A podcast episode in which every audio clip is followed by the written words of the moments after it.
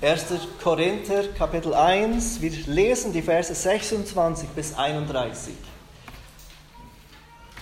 Hier ist Gottes Wort. Seht doch eure Berufung an, ihr Brüder. Das sind nicht viele Weise nach dem Fleisch, nicht viele Mächtige, nicht viele Vornehme, sondern das Törichte der Welt hat Gott erwählt, um die Weisen zu Schanden zu machen. Und das Schwache der Welt hat Gott erwählt, um das Starke zu Schanden zu machen.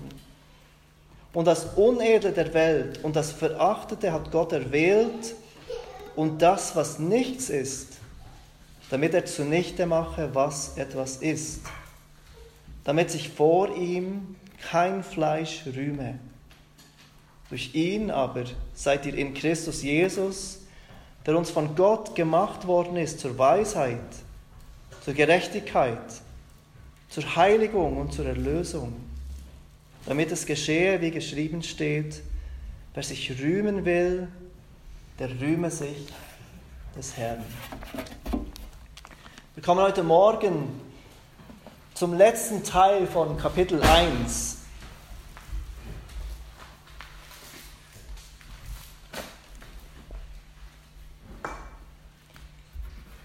Und ich weiß, dass einige von uns sich sehr, sehr gespannt sind und sich schon sehr freuen auf diese kontroversen Themen, die kommen werden, für die der erste Korintherbrief eigentlich bekannt ist. Das Thema Scheidung, Wiederheirat, das Kopftuch, was machen Christen mit dem Kopftuch, die Stellung der Frau in der Gemeinde oder auch die Geistesgaben. Viele von uns sind gespannt auf diese kontroversen Themen, aber ich ich glaube, es lohnt sich, unsere ganze Aufmerksamkeit auch auf diese ersten Kapitel des Buches, des ersten Korintherbriefes zu widmen. Denn wir sehen hier etwas über die Grundlage von diesen Streitigkeiten innerhalb der Gemeinde, die dann im ganzen Brief immer wieder Thema sind.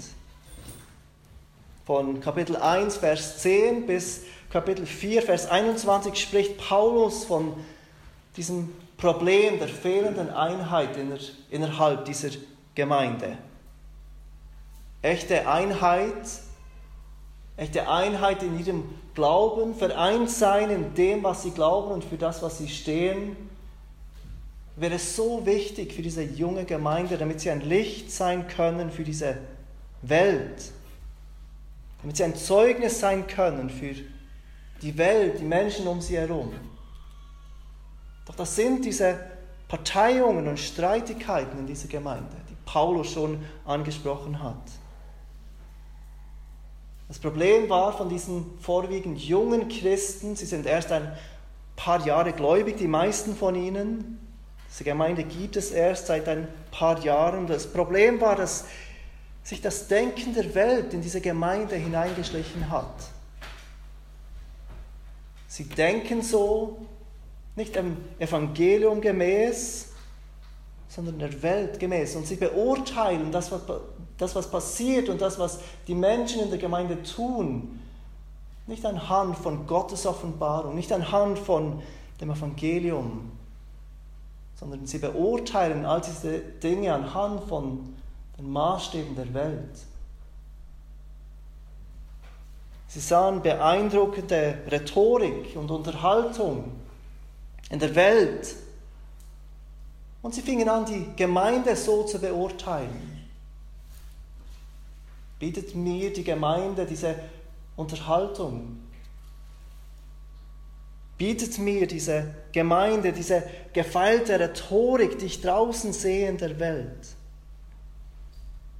Ich kann mir gut vorstellen, wie diese jungen Christen, die eifrig waren für Jesus, ganz gut gemeint zueinander sagten, wenn wir die Welt da draußen erreichen wollen, dann müssen wir attraktiv sein. Wenn wir unsere Freunde und Familienangehörige für Jesus gewinnen wollen, dann brauchen wir Paulus nicht so viel Predigt über das Kreuz und über Sünde und über Strafe und Gericht.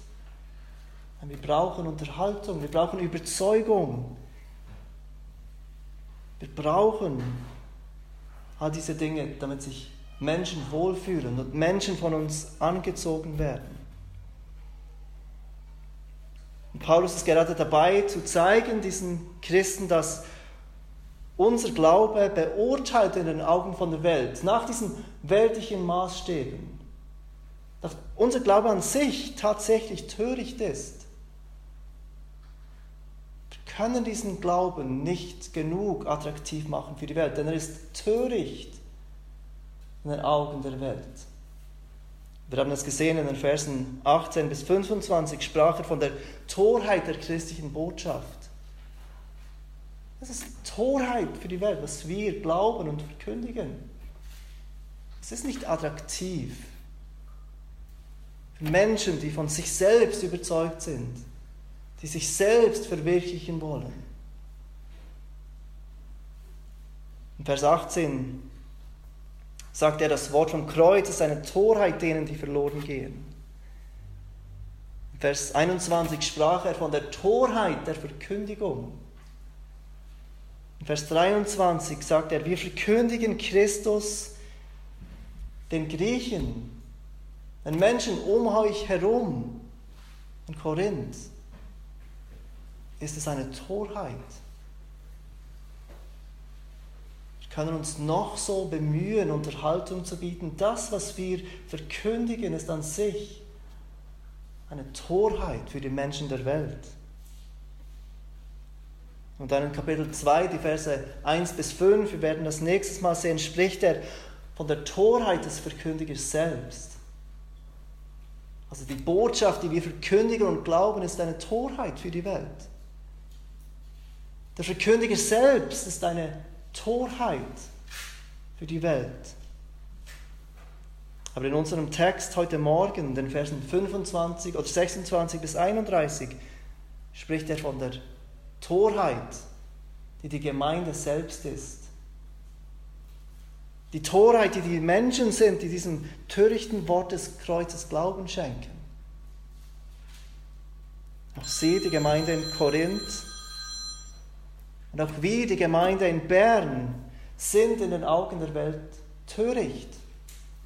Macht keinen Sinn, dass wir unser Leben aufgeben würden, dass wir unsere Vorzüge und Präferenzen aufgeben würden für das Gute des anderen, dass wir uns selbst zurücknehmen, um anderen zu, anderen zu helfen.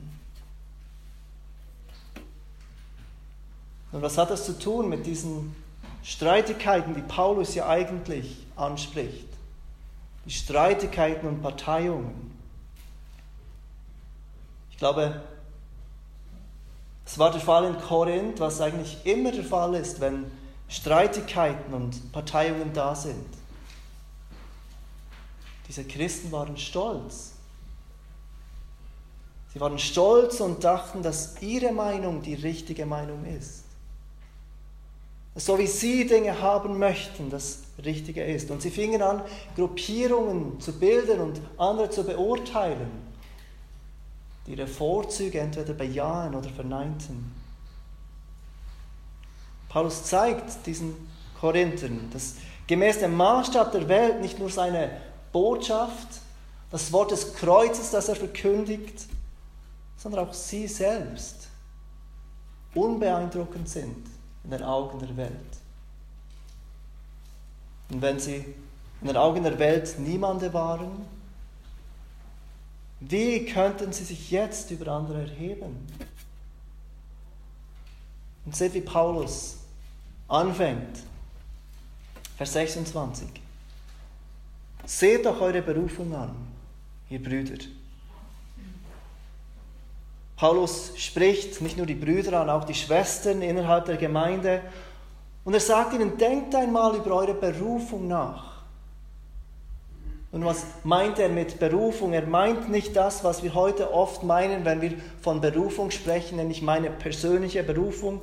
Gott beruft mich als Missionar, Gott beruft mich als dieses oder jenes. Gott spricht nicht davon. Äh, Paulus spricht nicht davon. Paulus spricht von dem Ruf, zum Glauben, der an jeden geht, der glaubt. Die Berufung, die Gott hat für jeden, der zum Glauben an Jesus Christus kommt. Es wird etwas deutlicher, was er meint, wenn wir sehen, dass er nachher dreimal von der Erwählung spricht. Gott hat erwählt. Gott hat erwählt, Gott hat erwählt. Dreimal wiederholt er, dass Gott diese Christen erwählt hat. Er hat sie berufen und er hat sie erwählt. Und das Wort erwählt bedeutet sich etwas bewusst auswählen aus anderen Dingen. Bestimmte Menschen auswählen von anderen Menschen. Und Paulus will, dass die Gemeinde in Korinth gedemütigt wird, weil sie stolz sind. Und es gibt nichts, was den Menschen so sehr demütigt wie die Lehre der Erwählung. Wir sind total verdorben, tot in unseren Sünden, unfähig, uns selbst zu retten, aber Gott in seiner großen Gnade schenkt einigen ewiges Leben. Nicht aufgrund von irgendetwas in uns, sondern alleine aufgrund von Gottes gnädiger Wahl. Paulus erklärt hier diese Lehre der Erwählung nicht. Und er verteidigt sie auch nicht, er setzt sie voraus. Sein ganzes Argument in diesen Versen macht nur Sinn, wenn es stimmt, dass Gott vor Grundlegung der Welt erwählt hat, wer zum Glauben an Jesus Christus kommt. Wenn Paulus glauben würde, dass jeder Mensch erwählt ist und dass es nur an unserem freien Willen liegt, ob wir glauben oder nicht, dann macht der Punkt, den Paulus hier macht, indem er diesen Christen die Erwählung in Erinnerung ruft, absolut keinen Sinn. Paulus will Demut bewirken in diesen Christen, indem er ihnen sagt, seht doch eure Berufung an, ihr Brüder. Seht, welche Art von Menschen ihr seid, die Gott zum Heilen Jesus Christus berufen hat. Seht, welche er erwählt hat und welche er nicht erwählt hat. Er fährt weiter und erklärt zuerst, welche Gott nicht erwählt hat. Was für eine Art Menschen hat Gott nicht erwählt? Wir sehen es im Vers 26. Das sind nicht viele Weise nach dem Fleisch, nicht viele Mächtige, nicht viele Vornehme. Paulus sagt nicht, und das ist wichtig, dass keine, dass da keine Weisen sind, keine Mächtigen, keine Vornehmen, die in der Gemeinde sind. Er sagt, es sind nicht viele. Die Weisen sind die, die aufgrund ihres Wissens, ihrer Bildung, ihres Intellektes hoch angesehen sind in der Gesellschaft. Menschen schauen hinauf zu denen und denken, ich möchte auch so viel wissen, ich möchte auch diese Weisheit haben. Die, er macht einen Zusatz, wenn ihr schaut nach dem Fleisch, es sind nicht viele Weise nach dem Fleisch.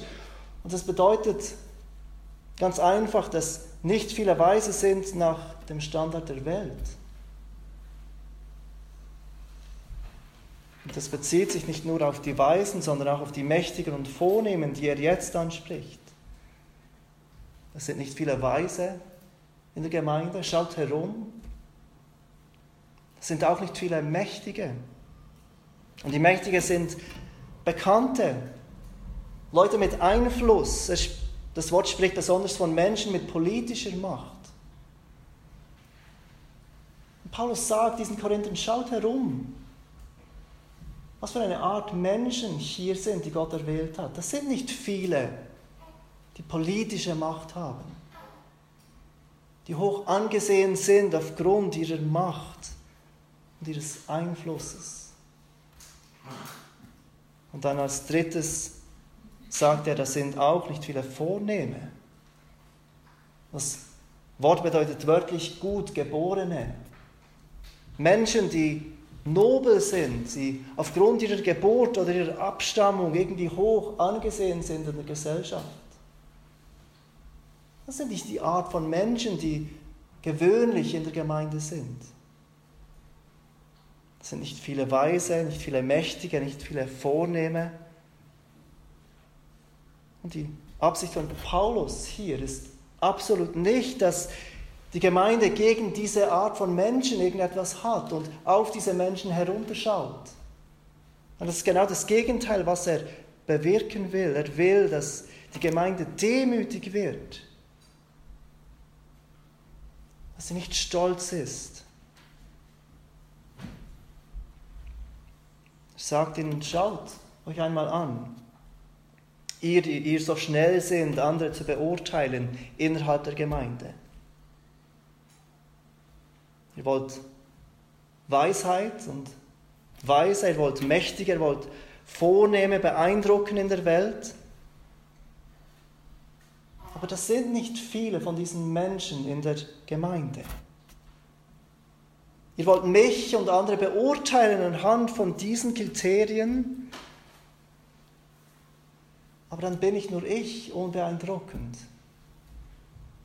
Schaut euch an, liebe Gemeinde, ihr seid genauso unbeeindruckend in den Augen der Welt. Denn nicht nur diese Botschaft des Kreuzes ist eine Torheit. Auch ihr seid in den Augen der Welt eine Torheit. Und dann geht Paulus weiter und er fängt an aufzulisten die Art von Menschen, die Gott erwählt hat. Im Gegensatz zu den Menschen, die er gerade erwähnt hat. Diese machen den Großteil der Gemeinde aus. Und das ist nicht nur so in Korinth, das ist auch so, wenn wir die Kirchengeschichte anschauen.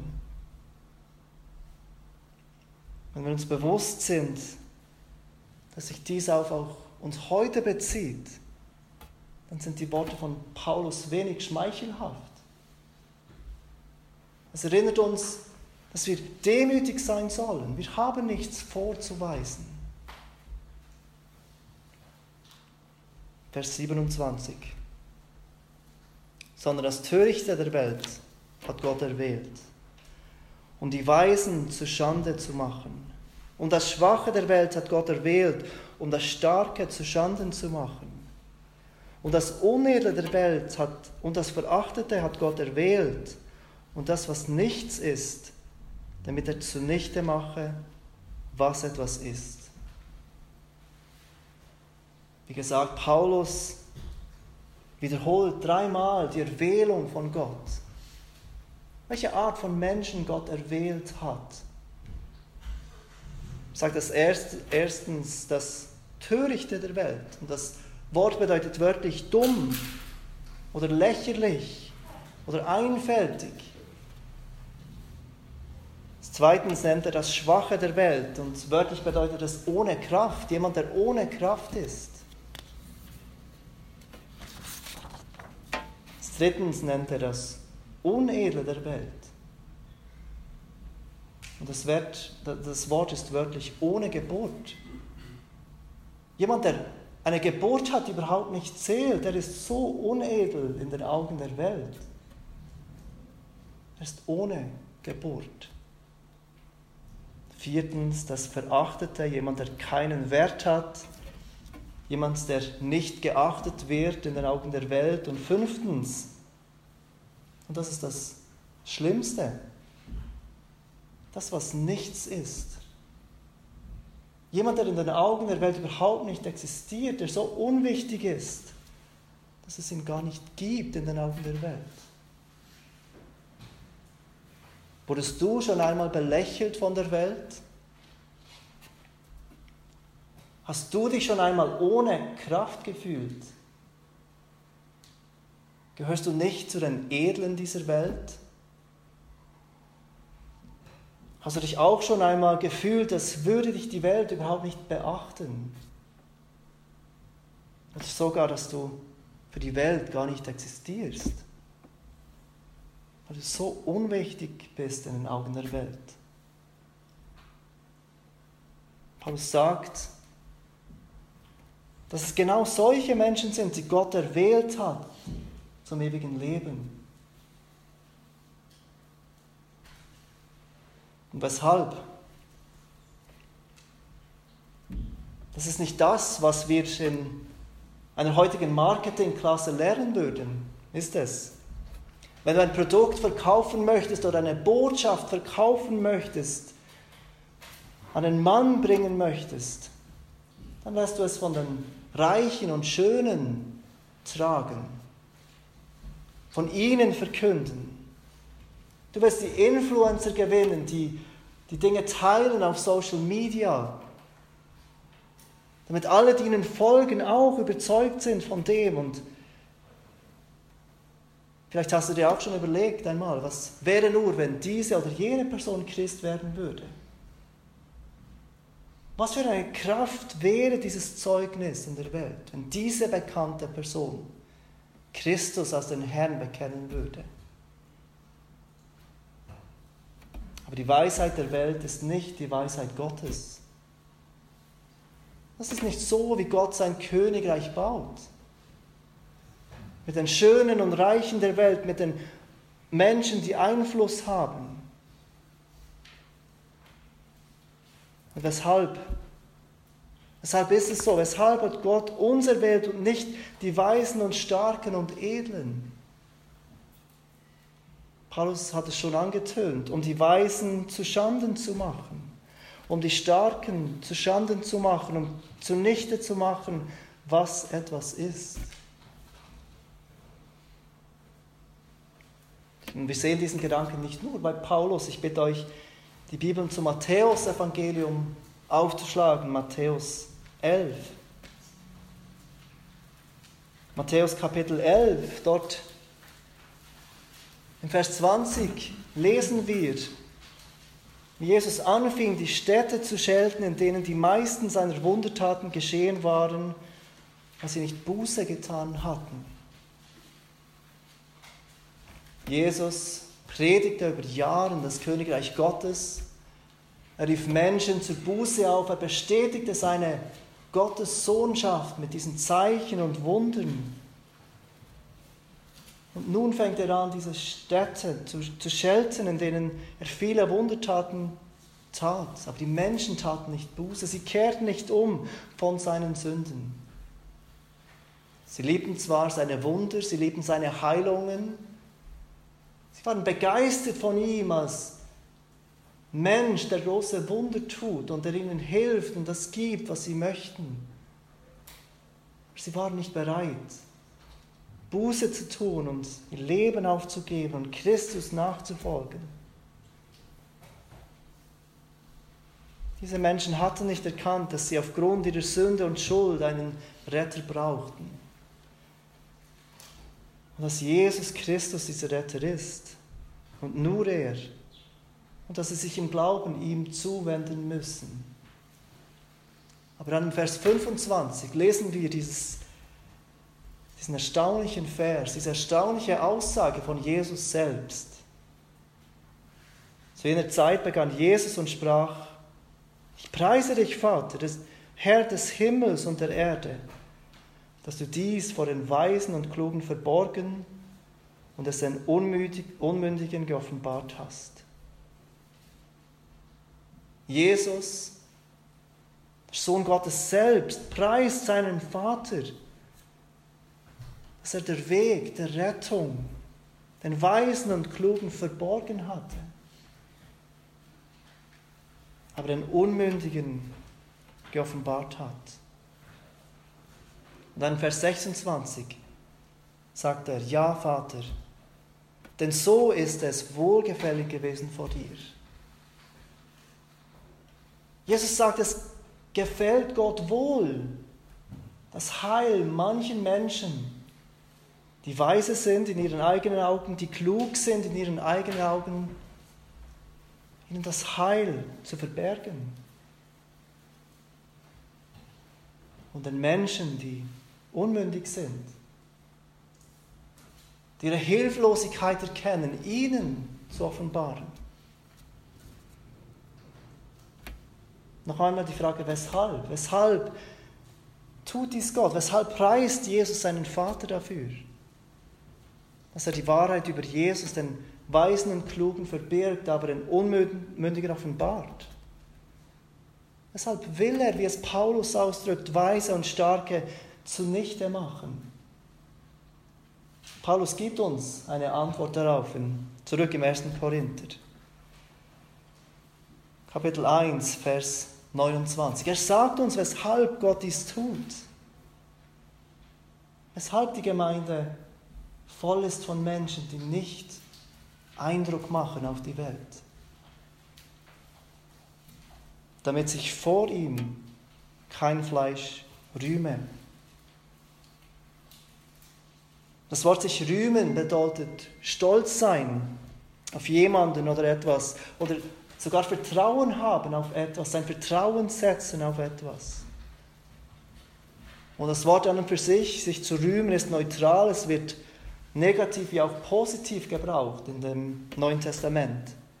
Es ist ein Wort, das Paulus oft gebraucht. Es wird zum Beispiel negativ gebraucht von den Menschen, die sich rühmen aufgrund dessen, weil sie Juden sind und sich deshalb Gottes rühmen aufgrund ihrer Abstammung im Römerbrief 2, Vers 17. Es wird von Juden gebraucht, die sich des Gesetzes rühmen. Sie rühmen sich deshalb, weil sie das Gesetz Gottes haben und kennen. Und denken, sie sind etwas Besonderes und sie gehören zu Gott, weil sie das Gesetz kennen. Römer 2, Vers 23. Es wird auch gebraucht im negativen Sinne für die, die sich aufgrund von Äußerlichkeiten rühmen, aufgrund von Dingen, die man sieht und die man darstellen kann, Dinge, die man anderen Menschen zeigen kann, Eindruck, den man machen kann, im 2. Korinther 5, Vers 12. Es wird auch positiv gebraucht von Christen, die sich rühmen wegen der Hoffnung auf die kommende Herrlichkeit. Römer 5, Vers 2. Christen, die sich Gottes rühmen. Römer 5, Vers 11.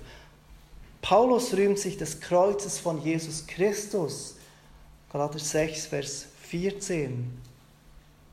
Paulus rühmt sich seiner Schwachheit im 2. Korinther 11, Vers 30. Aber hier, Vers 29, braucht Paulus dieses Rühmen ganz klar negativ. Und wir sehen hier den Grund, weshalb Gott die rettet, die am Ende von sich selbst sind.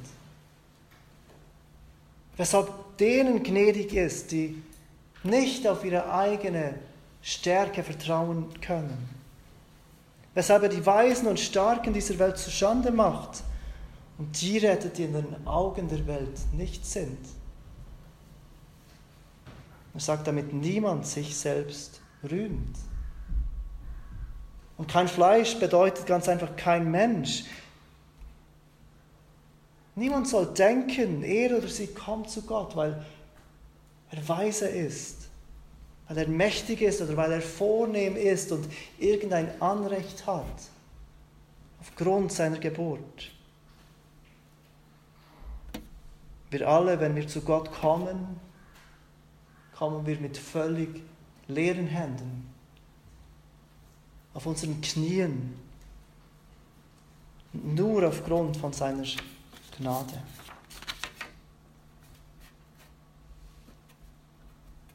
Paulus geht weiter und beschreibt, was diese Christen haben in Christus. Römer, äh, 1. Korinther 1, Vers 30. Fährt er weiter, durch ihn aber seid ihr in Christus Jesus, der uns von Gott gemacht worden ist, zur Weisheit, zur Gerechtigkeit, zur Heiligung und zur Erlösung. Paulus will diese Gemeinde demütigen, aber er will sie nicht entmutigen. Auch wenn sie in den Augen der Welt nicht nichts wert sind, sind sie in Christus, haben sie in Christus doch einen großen Segen, größer als sie sich vorstellen könnten. Etwas, was man leicht überlesen könnte, ist ganz am Anfang von Vers 30, durch ihn. Also durch Gott. Durch Gott sind wir in Christus Jesus. Durch seinen Willen, durch das, was er tut, sind wir in Christus Jesus. Und auch wenn wir in den Augen der Welt töricht sind und schwach sind und unbedeutend sind, hier zeigt uns Paulus, wie wir uns sehen sollen. Was unsere primäre Identität sein soll. Wir sind in Christus. Er will nicht, dass die Gemeinde sich jetzt selbst so beurteilt, wie die Welt uns beurteilt. Und denkt, wir sind unwichtig, wir sind töricht, wir haben keine Weisheit. Er will, dass sie demütig sind, aber er will, dass sie sich in Christus sehen. Und er zählt diese vier Dinge auf, die wir, die uns durch Christus zuteil werden. Diese vier Dinge, die nicht aus uns selbst kommen, sondern die Christus uns gibt. Und das Erste, was er aufzählt, ist, Christus ist für uns gemacht worden zur Weisheit. Und hier haben wir sie wieder, diese Weisheit, diese Weisheit, die so wichtig war im Umfeld dieser Korinther, in der Kultur des ersten Jahrhunderts. Diese Weisheit, die so wichtig war für diese griechischen Leute. Aber die Weisheit, von der Paulus hier schreibt, ist nicht die Weisheit der griechischen Philosophie. Es ist nicht die Weisheit der Welt, die wir durch Lernen und Philosophieren erlangen. Es ist die Weisheit, die in Christus Jesus ist. In Kolosser 2, Vers 3 sagt Paulus, in Christus Jesus sind alle Schätze der Weisheit und der Erkenntnis verborgen.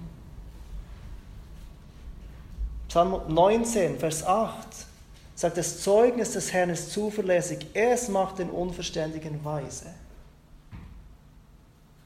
Gottes Wort ist es, das uns weise macht. Nicht den Blick auf diese Welt und die Weisheit dieser Welt, die Weisheit dieser Welt. Christus ist für uns gemacht worden zur Weisheit. Dann als zweites sagt er, Christus ist für uns gemacht worden zur Gerechtigkeit. Calvin sagte, wenn Paulus Christus unsere Gerechtigkeit nennt, dann sagt er umgekehrt, dass in uns selbst nichts ist als Sünde. Christus ist unsere Gerechtigkeit. Wir suchen nicht selbst unsere Gerechtigkeit. 2. Korinther 5, Vers 21 beschreibt es Paulus so, denn er hat den, der von keiner Sünde wusste, Jesus Christus, für uns zur Sünde gemacht, damit wir in ihm zur Gerechtigkeit Gottes würden. Wenn wir in Christus sind, dann sind wir genau gleich gerecht, wie es Christus selbst ist, in unserem Stand vor Gott. Wissen, wir sind nicht vollkommen gerecht, aber in Christus sind wir in unserem Stand genauso gerecht, wie es Christus selbst ist. Überlegt euch das einmal. Christus, der von keiner Sünde wusste, vollkommen gerecht in allem, was er tat.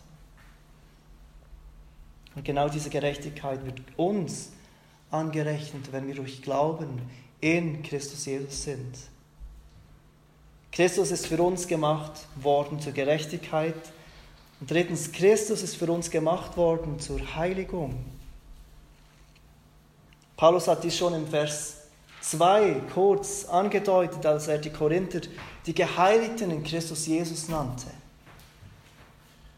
Auch wenn wir noch nicht heilig sind und weit davon entfernt sind, heilig zu sein, wie Gott heilig ist, sind wir in Christus doch heilig, vollkommen abgesondert für den Herrn. Das vierte, was er sagt, Christus ist für uns gemacht worden zur Erlösung. Das Wort Erlösung bedeutet ein Freilassen, ein Freikaufen von einem Sklaven etwa. Eine Befreiung aus einem Gefängnis. Und von was Paulus hier spricht, ist, dass in Christus sind wir befreit von der Macht der Sünde. Deshalb ist es eine solch große Verleugnung des Glaubens, wenn ein Christ seinen Kampf gegen die Sünde aufgibt und sagt, ich bin nun einmal so. Ich bin einfach so, ich kann nicht anders.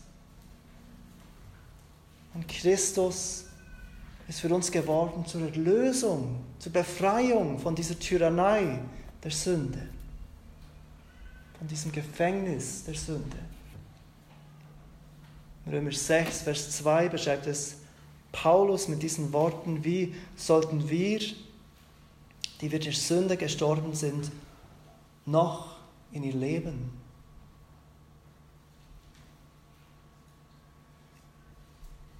In Vers 31 kommt Paulus noch einmal zurück auf den Grund für all das.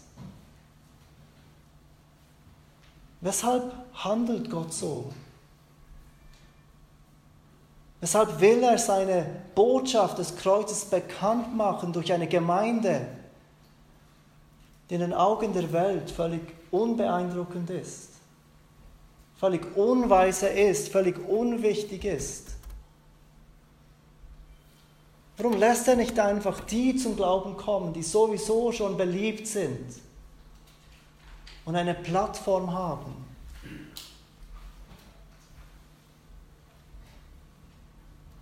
Weshalb kommen nicht vor allem beeindruckende Persönlichkeiten, beliebte Celebrities und mächtige Politiker zum Glauben, die dann diesen Glauben weitertragen können?